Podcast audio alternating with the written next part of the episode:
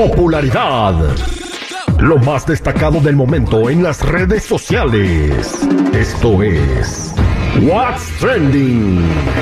Información que no ayuda, pero entretiene. Con la Jennifiera. Al aire con el terrible.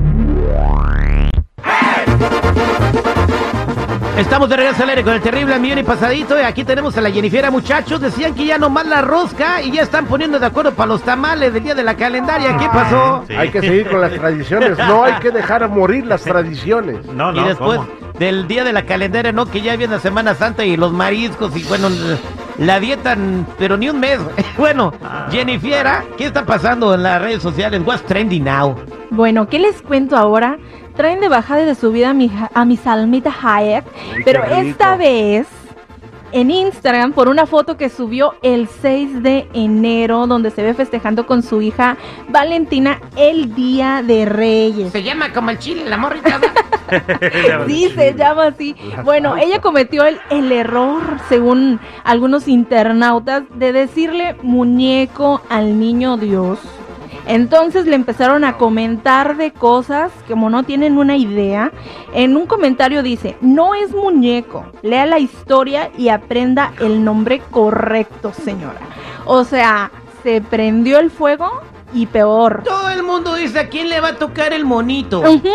¿Quién? Pues los el que no conocen la historia, como dice la Jennifer. A ver, chico, ¿cuál es la historia? Vamos a sacar que chico es la Mira, historia. mira, eh, el- la- lo que es la rosca de Reyes es la representación de cuando Herodes quería matar a los niños primogénitos de todos los, Mm. los de Israel. Entonces, este, el, el encontrar al, al niñito Dios es una bendición que tú lo encuentras. y, Ah, me tocó, no es una bendición. Y es lo que representa. Tú lo escondes y lo proteges. A ver, el todo. niño Dios no era todos los niños, güey. No, no, no, no, güey. eh, Pero se- Escucha, se, aprenda, se- pues, más se simboliza que está escondido, ¿no? Por eso lo Sí, esconden, pero porque ¿por qué hay escondieron al niñito Dios. Porque, porque este es lo de, lo de Herodes que quería mat- mató más bien a todos los primogénitos. Pues, Entonces el niño Dios se Oh. salvó.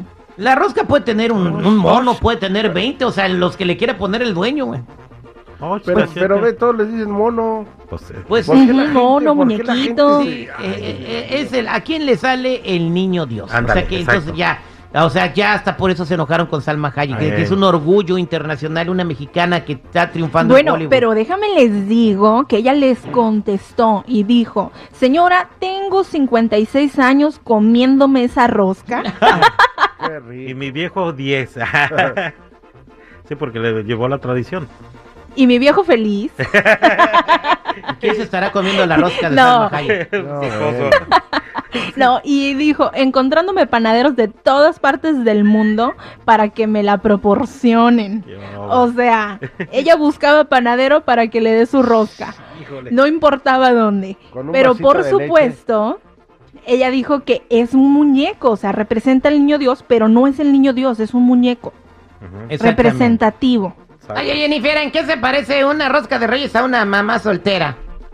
Ah. Mm, no sé. ¿en Todo el mundo se la quiere comer, pero nadie se quiere quedar con el monito. Le salen caros los tamales. Bueno, ahora sí vámonos con otra nota. Y es que Carlos Villagrán se despide de Kiko por fin, después de 50 años de carrera. Eh, dice que ya, por respeto a él y a la gente, se retira. Que él ya quiere vivir la vida que le quede y quiere disfrutarla. Escuchemos. Llega el momento de decirle adiós a la gente, adiós a todo el mundo, a decirle a, pues a, a toda la gente que nos haga el favor de visitarnos acá al circo, pues es la gira del adiós por la edad que tengo.